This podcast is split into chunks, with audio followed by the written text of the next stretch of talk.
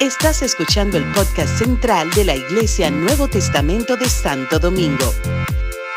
Esperamos que este mensaje sea de bendición para tu vida.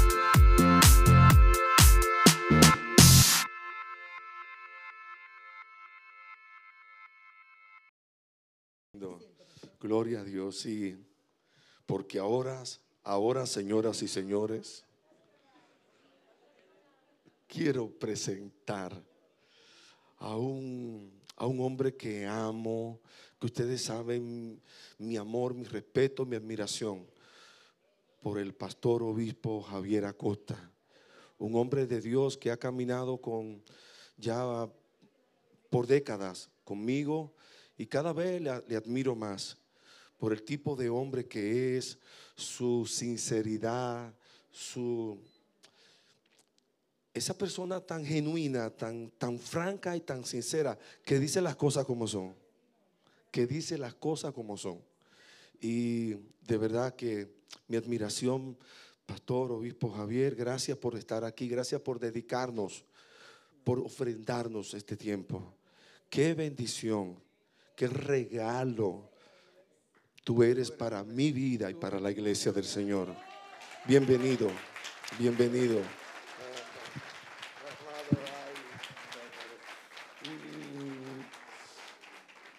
Yo espero que ese micrófono que, que, está usando Javier funcione bien, porque le está dañando la barba, ¿está bien? Y eso es grave para Javier. Eso es, pero si no, él usará este.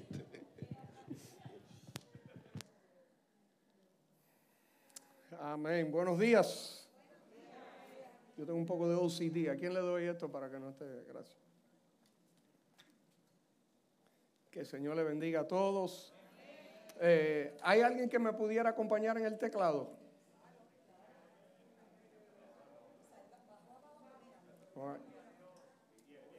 Aquí es igual que allá que los músicos van a comer, a tomarse un café. ¿eh? Yo no sé cómo el pastor se siente de eso, pero yo me jalo los, los pelos de la barba cuando me, ¡Ah, eres tú! ¡Ah! Cualquier otro músico no, pero... El viernes estuve hablando un poco sobre mi familia y la nueva edición de nuestra familia. No voy a entrar en detalle esta mañana, pero sí traje algunas fotos para darle un update. Eh, ¿Cómo está Danny? La última vez que lo vieron tenía un mes y medio y en febrero va a cumplir tres años. Si me pudieran poner la foto, miren a esa sonrisa. Ese hijo mío está de película. ¿No es verdad? Bueno, para, para los que no sepan, eh, Danny fue el sueño de, de mi esposa, la carga de mi esposa y algo que yo no quise por varios años. Y a las tres semanas de él estar con nosotros en casa, yo lo trataba, lo trataba desde lejos porque no me quería apegar a él. Yo no sabía el futuro, lo que iba a pasar. Y un día el Señor me habló y me dijo, lo estás rechazando. Y desde ese entonces, ese niño ha conquistado mi corazón. Yo amo el pueblo hondureño, pero yo nunca he visto un hondureño tan lindo como mío.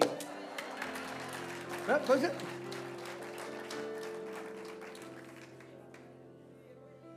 También hablé sobre Hannah.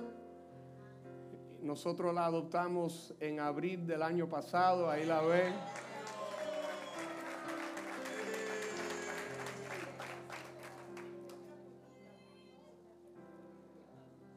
Antes de recibirla, yo le dije a mi esposa todas las razones por las cuales no era una buena idea tener otro niño o niña en nuestro hogar. Pero a ella no le importó porque ella también es sueño y carga de mi esposa. Y ahora es hija mía. ¿Sabe? Yo, antes, en este proceso, yo, pensaba, increíble que estos niños fueron creados para que yo y, mi esposa seamos padres de ellos. El hecho de que Dios nos separó a, e, a nosotros para ellos, de verdad que tuvo un impacto increíble en mi vida. Pero me he dado cuenta a través de, estos años que yo los necesito a ellos tanto como ellos me necesitan a mí. Y, de verdad, yo, yo, soy un hombre diferente. Lo que el Señor ha hecho a través de ellos, usando la palabra impresionante, cae corto. Eh, los amo, de verdad. Los veo y, y veo el corazón de Dios siendo desarrollado en mí. Yo, amo a mis hijos biológicos porque yo los hice. Y la verdad es que tengo que amarlos. Pero en ellos he visto, no, no, los que me conocen saben que no lo estoy diciendo para jactarme, pero veo el corazón de Dios en mí. Ese amor de adopción. Y, yo tenía una, uh, una carga, un, un miedo que, o preocupación que no lo iba a amar a ellos como a mis hijos biológicos. Yo los amo igual. Y para ser sincero, los amo en una manera que no sé amar a mis hijos de esa manera biológica. Porque ellos, yo he escogido amarlo a ellos de la misma manera que Dios Padre ha escogido amarnos a nosotros. So, en tres años yo me parezco más a Dios hoy que nunca en mi vida.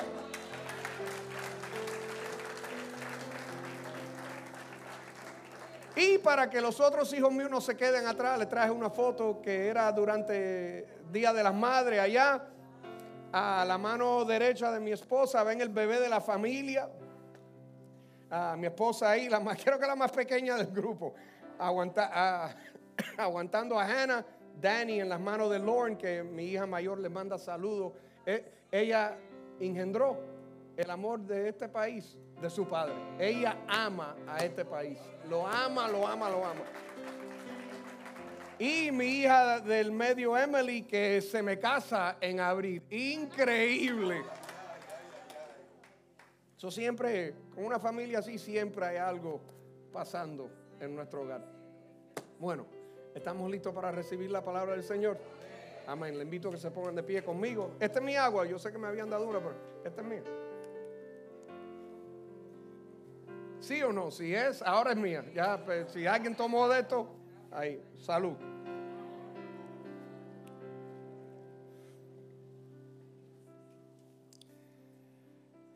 Padre, en el nombre de Jesús, te damos gracias por tu presencia en este lugar, Señor. Te doy gracias por cada persona presente aquí cada persona que se une a través de las redes sociales, cada persona que oirá este mensaje en otro día. Háblale a tu pueblo, Señor. Ahí donde está, le puedes decir al Señor, hábleme, háblame.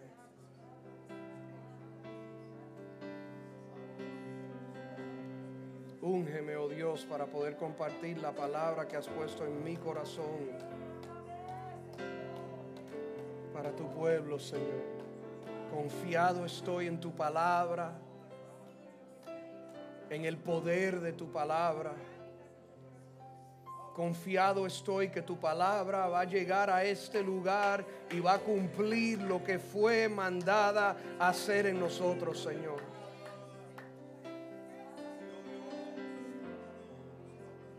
encuentra en ese lugar, oh Dios, tierra buena, tierra fértil. Un pueblo listo para recibir y aplicar la palabra que da vida y vida eterna, Señor. Gracias te damos, Señor. Y si lo puedes creer, puedes decir amén conmigo. Amén, amén, amén, Señor. Amén. Se pueden sentar. ¿Qué palabra trajo el Señor a través del pastor Rafi el viernes? Wow. Si te perdiste esa noche, te perdiste una de las mejores palabras que yo he oído en mi vida. él dijo esto hace dos noches. Este es el tiempo de tomar a Dios y, y las cosas de Dios en serio. Dios tiene que trastornar nuestras vidas. Tiene que haber un interior transformado por Dios. Y por último, Dios no quiere un pedacito de ti. Te quiere transformar por completo. Wow. Fueron cuatro citas de su mensaje que yo sentí abrieron camino para el mensaje de esta mañana. Iglesia, yo estoy confiado de lo siguiente. Aquellos que conocen a Jesús, ¿quiénes son? Aquellos que conocen a Jesús, aquellos que anhelan conocerlo más, aquellos que verdaderamente lo conocen íntimamente y sin reservas, ellos vivirán una vida en la abundancia que Él ha ordenado para su vida. Ellos lo honrarán, lo amarán y le servirán de tal manera que traerán gloria y asegurarán un lugar cerca a Él en la eternidad. ¿Quién lo cree? Esta vida es la única oportunidad para experimentarlo a Él y conocerlo más. El Señor te ha dado una oportunidad. Una oportunidad y es esta vida para experimentarlo y para conocerlo más. Not- Noten que yo no dije conocer más de Jesús, sino conocerlo más. Mi deseo en esta mañana no es darle más información para que aprendan más. Mi meta y mi deseo es animarlos y exhortarlos a conocerlo a Él más.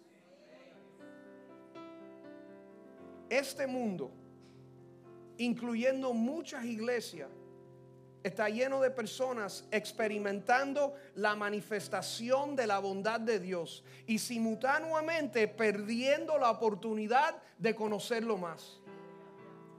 Piensen sobre eso. Experimentando la bondad de Dios, pero a la misma vez perdiendo la oportunidad de conocer a Dios más. Por favor, no confundan el conocer a Dios con experimentar la bondad que Él elige expresar. Hay muchas personas que piensan, "To- soy bendecido, soy... ¿Quién es bendecido aquí? El Señor ha sido bueno conmigo. Hay personas que confunden eso con conocer más a Dios. Jesús dijo que Dios Padre le da el sol al justo, igual que a quién? Al injusto. No confundan conocerlo a Él más con recibir o experimentar la manifestación de la bondad que Él elige mostrarle a la humanidad. Son dos cosas diferentes. Dios quiera que cada creyente pueda decir, estoy conociendo más de. Estoy conociéndolo a Él más y más con cada día que pasa. Estoy enamorado más de Él. Caminando más cercano con Él. Viendo las características de Dios. Su corazón. Su amor. Su compasión. De eso se trata esta vida y solamente tenemos una oportunidad para conocerlo más. mi meta en este día es magnificarlo y a la misma vez identificar y rechazar a todo otro Jesús y a los otros evangelios. Porque ellos existen. Y después voy a hablar de ellos. Y no es que yo estoy hablando mal español, aunque va a suceder durante mi mensaje en este día. Pero yo pienso que yo he mejorado en el español, ¿no? Un poco voy mejorando, ¿eh? Pero eso es lo que yo dije.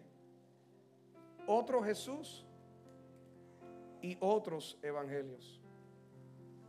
Para aquellos que están tomando nota en este día, mi mensaje es titulado La invasión de Jesús.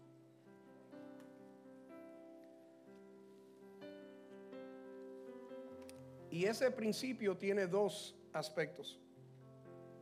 El acceso que Jesús requiere y la posición que Él merece en nuestras vidas.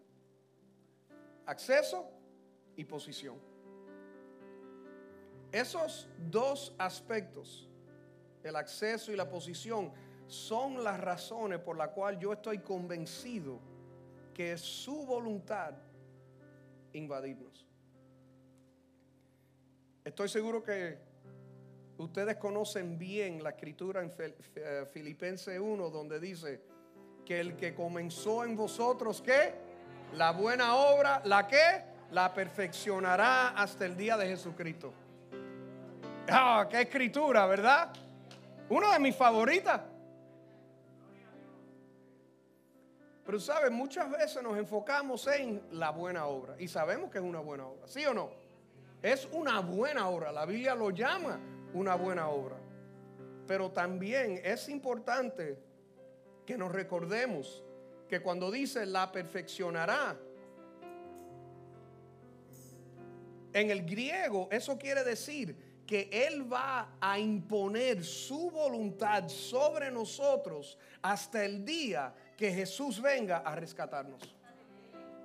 Hay, hay como cambio un poco, ¿verdad? La perfeccionará. Nosotros pensamos que él está orando en nosotros y, haciendo su obra y poniendo cosas y sacando cosas y tratando en una manera gentil con nosotros, ¿verdad? como la obra maestra que somos, ¿sí o no? Y no estoy diciendo que no quiere decir eso porque Él va a perfeccionar la obra que Él comenzó, ¿sí o no? De eso yo estoy seguro. Pero el griego ahí quiere decir que Él va a imponer su voluntad sobre tu vida hasta el día que Él venga a rescatarte. Y es así que Él va a perfeccionar su obra en ti. Este principio establece el concepto que Dios ha puesto en mi corazón, la invasión de Jesús. Y está basada en el hecho que Jesús siendo inocente y sin pecado ninguno, murió en la cruz y resucitó para ser nuestro Señor y nuestro Salvador. Para rescatarnos y para reinar en nosotros. Es un conflicto para muchas cosas, ideas y conceptos erróneos que han sido adoptados como verdades. ¿Puedo ser sincero en esta mañana o no? Bueno, el obispo Magdiel dijo que soy bien franco.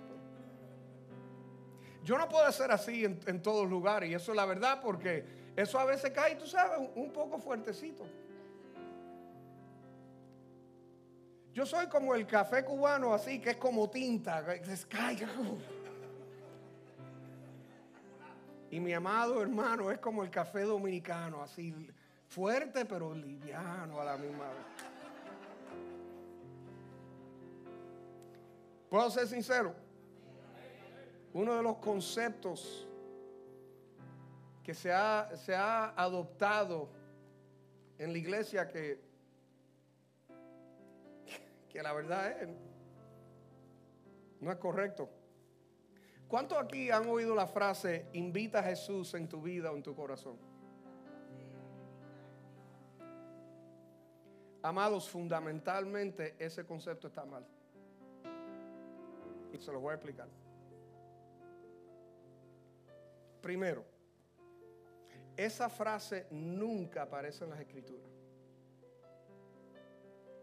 Cuando uno lee los evangelios, el libro de los hechos, las cartas de Pablo y los otros apóstoles, nunca, nunca aparece la frase acepta a Cristo o invita a Cristo, perdón, invita a Cristo a tu corazón.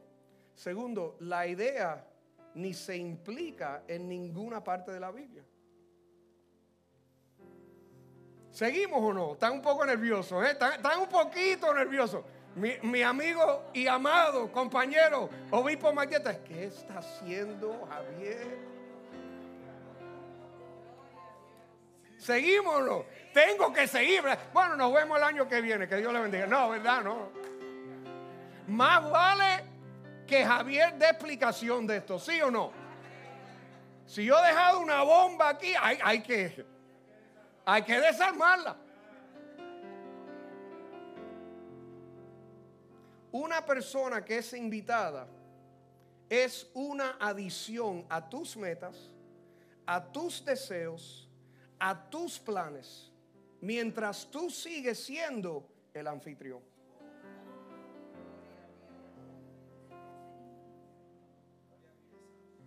¿Sí o no?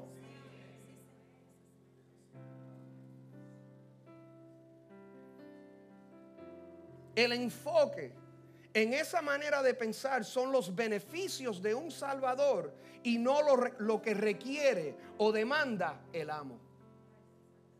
Y Jesús vino a ser Salvador y qué? Señor. Señor quiere decir amo.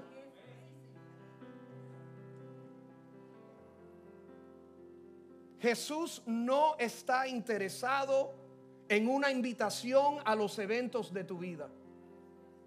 Él vino a invadir la historia. Él vino a invadir la humanidad. Él vino a invadir a nuestras vidas.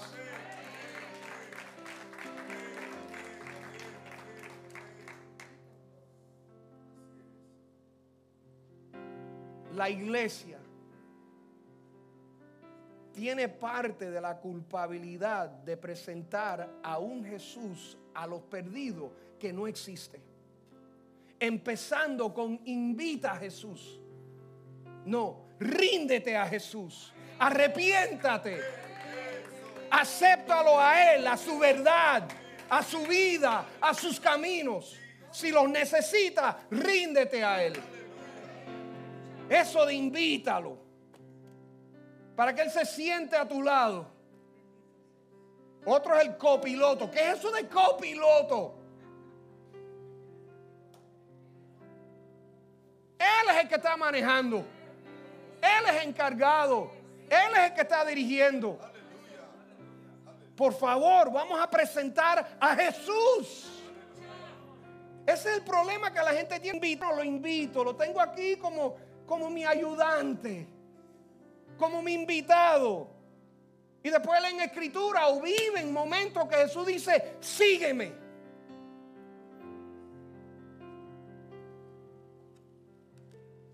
Leen el Jesús de los evangelios y dice, wow, ¿qué es esto? Por eso la gente dice, ese no es el Dios en quien yo creo, porque tú no conoces a Dios.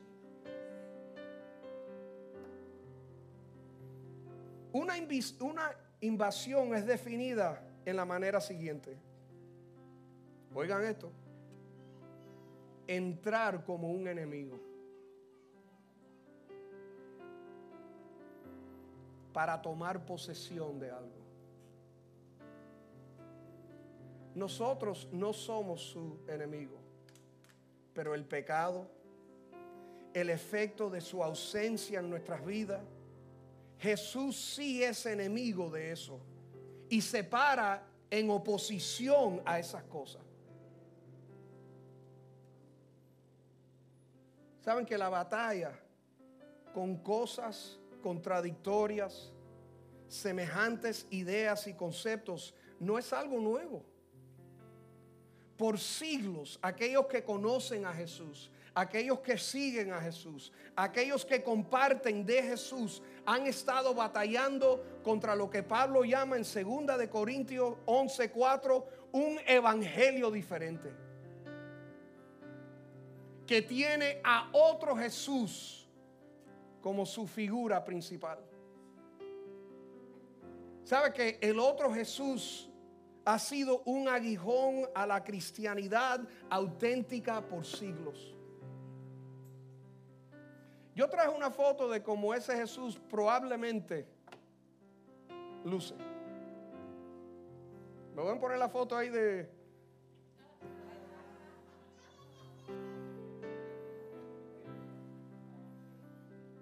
Le mandé la foto esa al obispo, le dije, ¿qué piensas de la foto que, te mandé? Me dijo, ese Jesús está un poco extraño. Aunque Jesús que hemos visto y aceptado es un Jesús eh, europeo, así de pelo eh, claros o azules. Jesús no lucía así. Él lucía más como nosotros. Oscurito, narizón como la mía. Del Medio Oriente. No esa nariz así finita, pelos rubios, azules. Come on. A mí siempre hay sus excepciones, pero. ¿Sabe que este Jesús no es real, pero tiene seguidores? Él ha sido inventado y predicado por aquellos que no quieren ofender a su audiencia. Por aquellos que quieren tener seguidores en vez de enseñar al pueblo a seguirle a Él. Por aquellos que prefieren las multitudes en vez de hacer discípulos. El otro Jesús ha sido invitado y aceptado por aquellos que reconocen que necesitan asistencia divina, pero no quieren rendir el control de su vida. ¿Sabe? Una cosa que hacemos nosotros, estamos orando en momentos difíciles y decimos, Señor, toma control. ¿Desde cuándo acá el Señor te dio a ti el control? Cuando nosotros oramos, Señor, toma control, es que nosotros hemos tomado el control y ahora le estamos diciendo al Señor, ayúdame por favor. A mí, si vamos a orar, vamos a orar de la manera que debe ser. E-, esa frase, Señor, toma control, eso no tiene ningún sentido. ¿Sí o no? Vamos a ser honestos este día. Cuando el Señor te dijo, bueno, yo estoy cansado de tener el control, toma tú el control de tu vida. Es nuestra manera, una manera que hemos adoptado que no es correcta, no es bien, no es saludable. Agarra esto que yo no uso eso y tú lo sabes muy bien.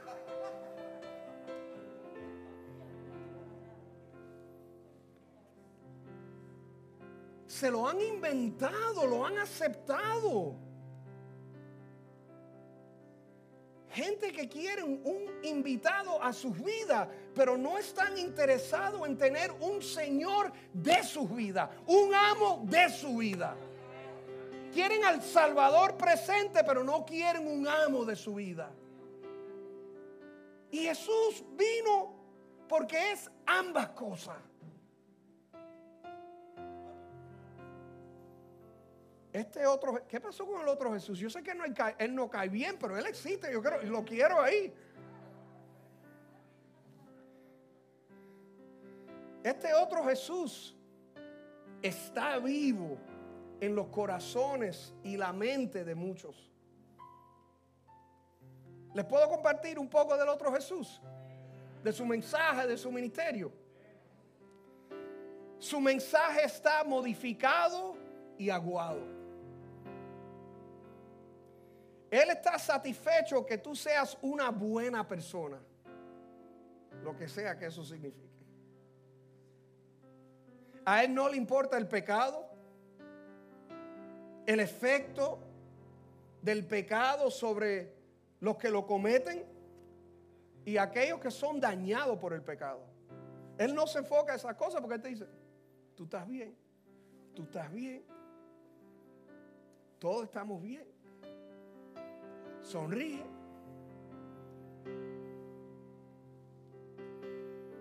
Este Jesús entiende mucho más. Él es mucho más tolerante. Ay, esa palabra me cae ya. ¡Ah! Como ha cambiado esa palabra en nuestra sociedad. Yo creo que debemos ser tolerantes, pero esa palabra ahora quiere decir que ser tolerante es no que yo te respeto a ti como un ser humano y valoro tu vida. Ahora quiere decir que yo apoyo tu vida, tu estilo de vida y, y tus decisiones. Eso no es ser tolerante. Pero este Jesús es mucho más tolerante, mucho más aceptante y mucho más inclusivo. Otra palabra.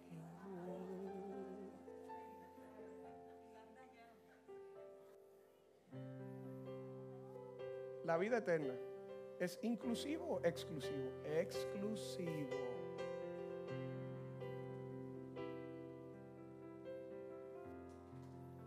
Porque Jesús es la verdad, la vida y el camino. Él es la luz. Él es el Salvador, no hay otro. No hay otro.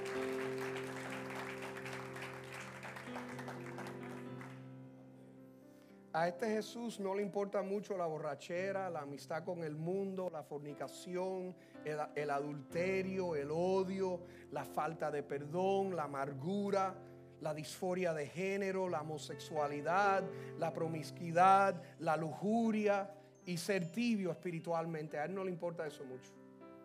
Él no habla de esas cosas porque son incómodas. Sabe que hicieron una encuesta en muchas de las iglesias en los Estados Unidos y la mayoría de los predicadores, antes de hablar del pecado, le piden perdón a su audiencia. Perdónenme que tengo que hablar de esto. ¿Hasta dónde hemos llegado?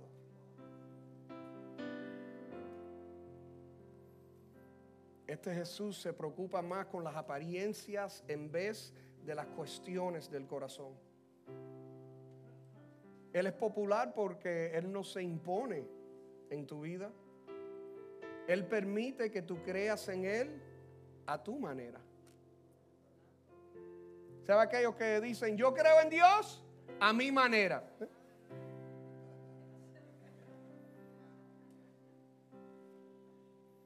Este Jesús es mínimamente invasivo.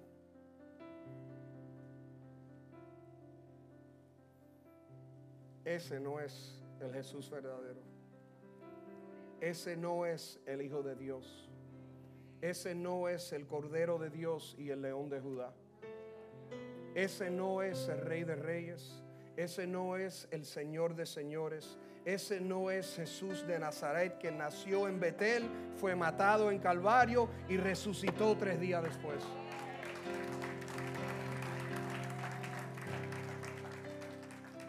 El verdadero Jesús es y siempre será rechazado por la mayoría y las multitudes. Como Pedro dijo mientras lleno del Espíritu Santo en Hechos, Jesús, la piedra que rechazada él es la piedra angular. Saben que existen muchas áreas que serán invadidas por Jesús, pero hoy quiero dejarles con uno. Amén. Tu corazón.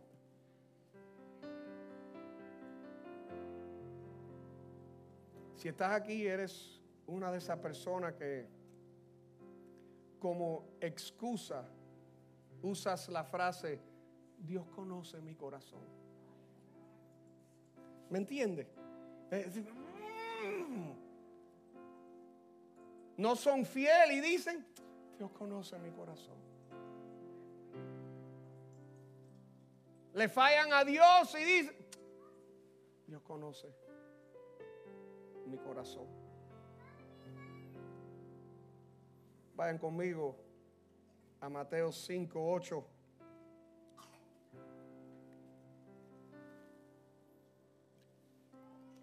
Donde Jesús mismo dice esto.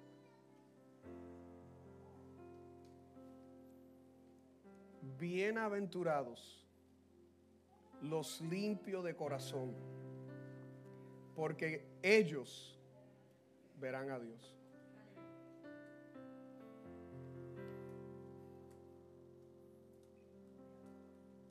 Amado, ¿qué nos da acceso a ver a Dios? Un limpio corazón. Y si mi corazón no está limpio, yo puedo ver a Dios. Basado en lo que dice. Yo sé que ya están preocupados, pero ¿qué dijo Jesús? Bienaventurados los limpios de corazón, porque ellos verán a Dios. Es como si hoy yo digo, ¿quién aquí tiene zapatos negros en este día? Levante tu mano si tienes zapato negro. ¿Sí o no? Ellos verán a Dios. ¿Sí o no? No, no. Bueno, no literalmente, obviamente. Pero esa es la idea. El que no tenga zapato negro va a poder ver a Dios o no. No. Y aquí, ¿qué dice Jesús? El que es limpio de corazón, ellos. Lo dice dos veces, el limpio de corazón y después te dice, ellos verán a Dios. Nosotros nos ocupamos y nos distraemos con tanta cosa, con tantas cosas religiosas, con tantas cosas buenas.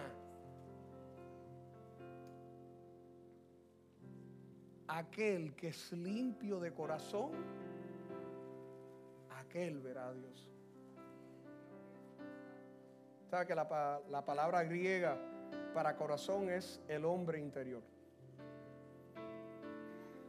La escritura literalmente puede leer, bienaventurados los que son puros en su hombre interior, porque ellos verán a Dios. La palabra limpio quiere decir, para los que están diciendo, bueno, mi corazón está limpio o no. Bueno, yo sé que está más limpio que estas personas. ¿Sabes por qué hacemos eso? Yo sé que mi corazón está más limpio hoy que cuando yo llegué a los caminos del Señor. Y nos arrecostamos a ideas humanas, conceptos y principios que no existen en la Biblia, que no existen en el reino, que no existen para Dios. Limpio, ¿qué quiere decir? Libre de deseos corruptos. Libre de culpabilidad. Libre de pecado. Libre de todo que contamina. ¿Sabes? Yo, yo me hago un, un, un self-test, una prueba. Ya saben lo que digo autoevaluación. ¿Qué yo haría? Préstame el micrófono.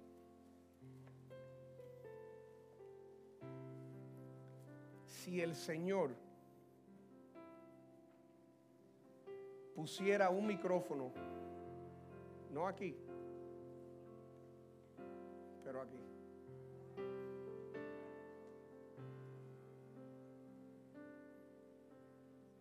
a mis pensamientos,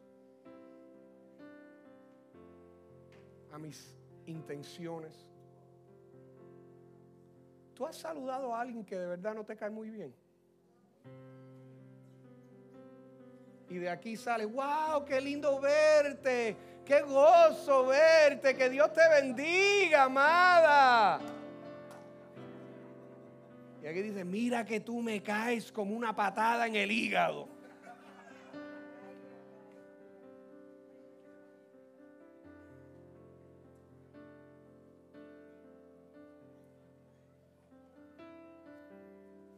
Él no dice, bienaventurados aquellos que hablan limpiamente, bien religioso, palabras bellas, elocuentes, frases religiosas. Bienaventurado aquel que es limpio en su hombre interior, porque él o ella verá a Dios.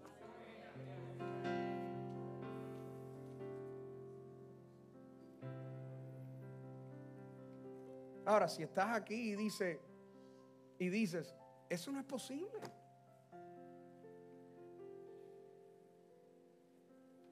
Toma un momento y piensa todo lo que está pasando ahí adentro ahora mismo.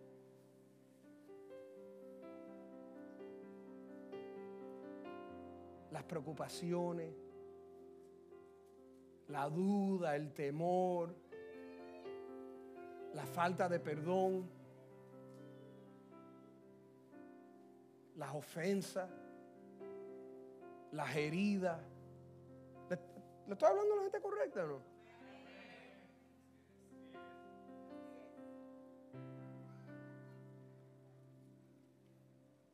Pero si estás aquí y has decidido que eso no es posible, ser puro, ser limpio en tu hombre interior,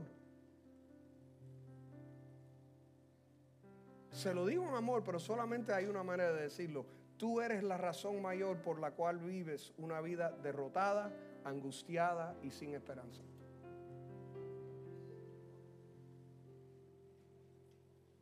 Déjenme recordarles de algunos principios bíblicos. Cuando naciste de nuevo, levanta tu mano si has nacido de nuevo. Cuando naciste de nuevo, cuando regresaste al Padre por Jesús, cuando confesaste tu necesidad por el Salvador y recibiste perdón de tus pecados, tu hombre interior nació y recibió la vida abundante que solo Jesús puede ofrecer. ¿Sí o no? El hombre interior no solo recibió vida, fue hecho puro. ¿O Dios te dio a ti un hombre interior defectuoso? Has ordenado algo a través del internet y te llega a la casa y ya está, ay, wow, me llegó, me llegó. Y abre la caja y está dañado. Oh. O defectuoso. ¿Le ha pasado? El hombre interior que nació de nuevo y la vida en abundancia que Jesús te dio ¿Fue defectuosa? Fue puro, ¿verdad? ¿Sí o no? Ese hombre interior cuando nació de, nuevo estaba limpio. Estaba libre de todo deseo corrupto, ¿sí o no? Estaba libre de culpabilidad. Yo me sentí inocente en ese momento cuando Jesús vino a mi vida, cuando, cuando yo le pedí perdón. Cuando le dije, escribe mi nombre en el libro de vida. Yo me sentí nuevo. Yo no tenía nada en mí que contamina. ¿Quién puede decir? Yo también. ¿Qué le ha pasado? ¿Qué le ha pasado al hombre interior que Jesús le dio vida? Jesús vino a invadir todo lo que contamina el hombre interior. Cuando recibimos la vida que solo Él da, nuestro hombre interior estaba libre de toda corrupción. ¿Sí o no? Cuando fuimos bautizados, Sepultamos nuestra naturaleza pecaminosa, ¿sí o no? ¿Qué tipo de mayordomo has sido con tu hombre interior? Desde ese día en adelante. Amados, Dios hace mucho por nosotros. ¿Quién puede testificar de eso? Dios hace mucho por nosotros, en nosotros y por nosotros. Pero, pueden decir eso conmigo, pero nosotros somos responsables por la pureza de nuestro hombre interior, no Dios. ¿A qué le has dado acceso a tu vida? A tu hombre interior. ¿A qué le has abierto la puerta y le has dicho, bienvenido a casa? Acomódate. ¿Cuáles son las cosas que te están consumiendo? ¿Cuáles son los deseos y las pasiones que te definen? Jesús vino a invadir a todo lo que contamina la pureza de lo que Él te dio cuando tú dijiste que lo necesitabas a Él. ¿Estás peleando con Él?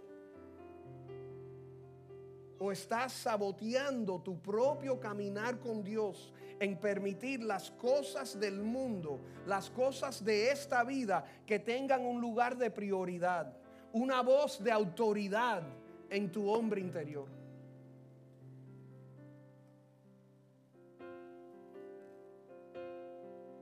Yo sé que en este mensaje no hay muchos amenes y aleluya. Pero yo no vine para recibir aplausos, yo vine para traerle la palabra de Dios. Y un aplauso aquí eh, está bien en vez cuando, pero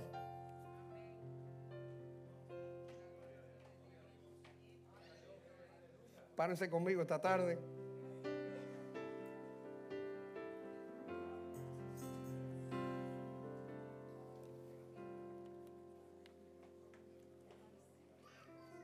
Bienaventurados aquellos que son puros en su hombre interior, porque ellos verán a Dios. Cuando oyes las palabras de Jesús, no las mías, ¿sientes ánimo o desánimo? Él no va a cambiar su principio. Él no va a alterar su mensaje. No lo va a hacer. Él, él nos ama mucho para hacer eso. ¿Sienten ánimo cuando oyen eso? Bueno, van a ser más animados cuando oigan, oigan lo siguiente. En ese mismo capítulo, verso 48, ¿tú sabes lo que él dice?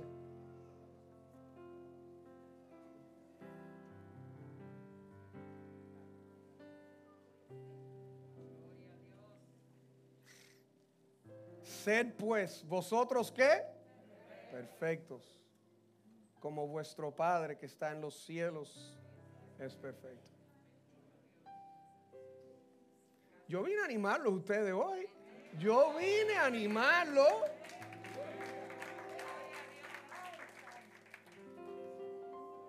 La nueva versión internacional dice, por tanto sean perfectos así como su Padre Celestial es perfecto. Puedes ver o leer esa escritura, inmediatamente echarlo a un lado como una imposibilidad. O puedes darle lugar, el lugar de importancia que merecen las palabras de Jesús.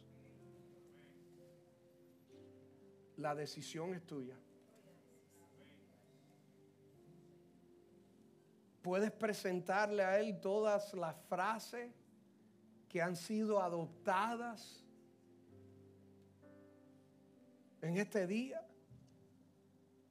en esta sociedad de muchas iglesias. O puedes reconocer la palabra de tu Salvador y tu Señor que te dice, te di un hombre interior limpio y puro para que puedas ver a tu Padre.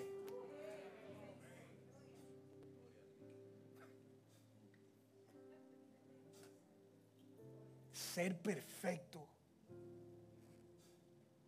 como tu Padre Celestial es perfecto. Considera cómo estaría la condición de tu hombre interior y el impacto que tendría si tu oración y tus metas diarias fueran, Padre, hazme perfecto como tú eres perfecto. Es que estamos ocupados con otras cosas, ocupados con eso. Que estamos permitiendo que entre en nuestras vidas, a nuestro hombre interior. Eso nos toca a nosotros. Él hizo su obra. Te entregó un hombre interior vivo, nuevo, puro, sano, inocente. Para que puedas ver a tu Padre Celestial.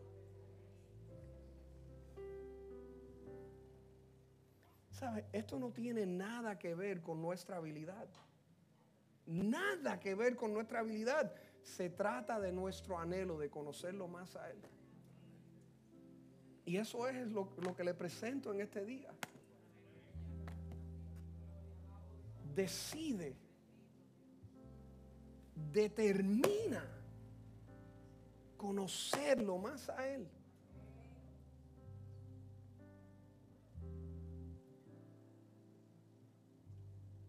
La pureza de tu hombre interior.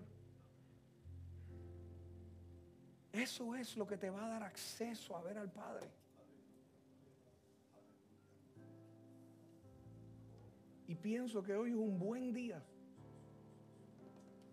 para salir de esas puertas puro. Pero eso va a requerir algo de, nosotros. Va a demandar algo de nosotros. Y pienso que es un, buen lugar donde empezar es decirle al Señor, heme aquí, heme aquí. Mira, yo sé que este mensaje es para todo el mundo. Aquí no hay una persona, yo no voy a abrir altar, aquí es para todo el mundo. Si tú estás aquí y dices, ay, eh, fulano no estuvo aquí este mensaje, tu corazón está contaminado.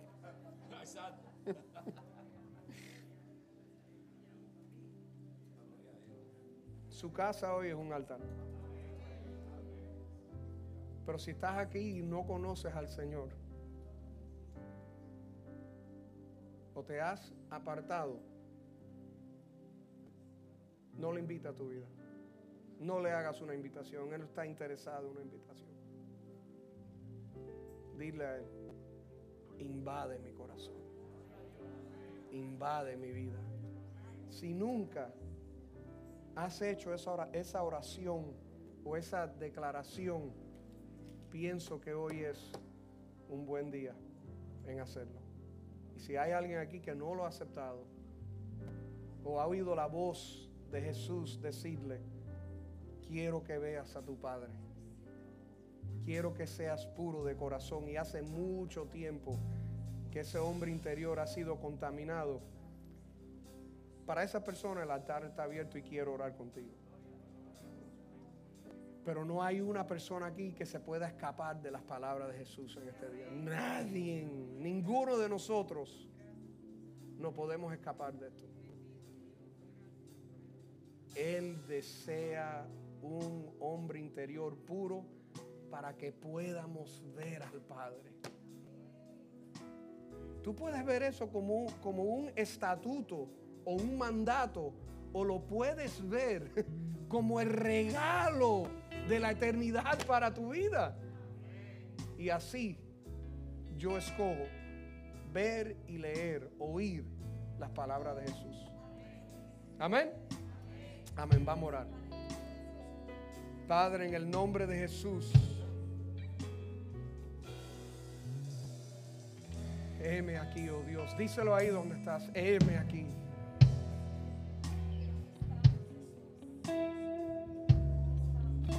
Señor, las cosas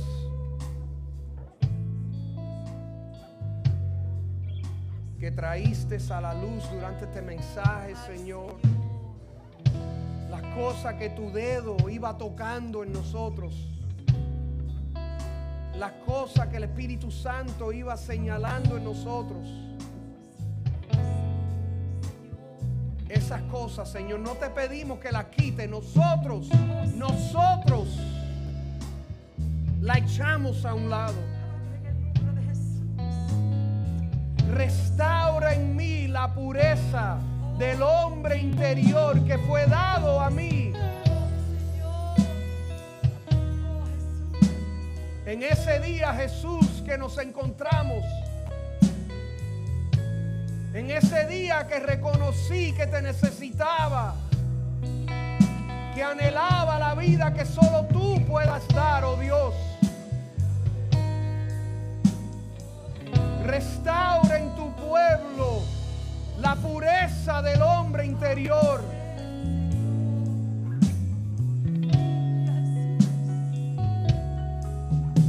Tú eres nuestra meta, Jesús. No hay nada y nadie más importante, Señor. Conocerte más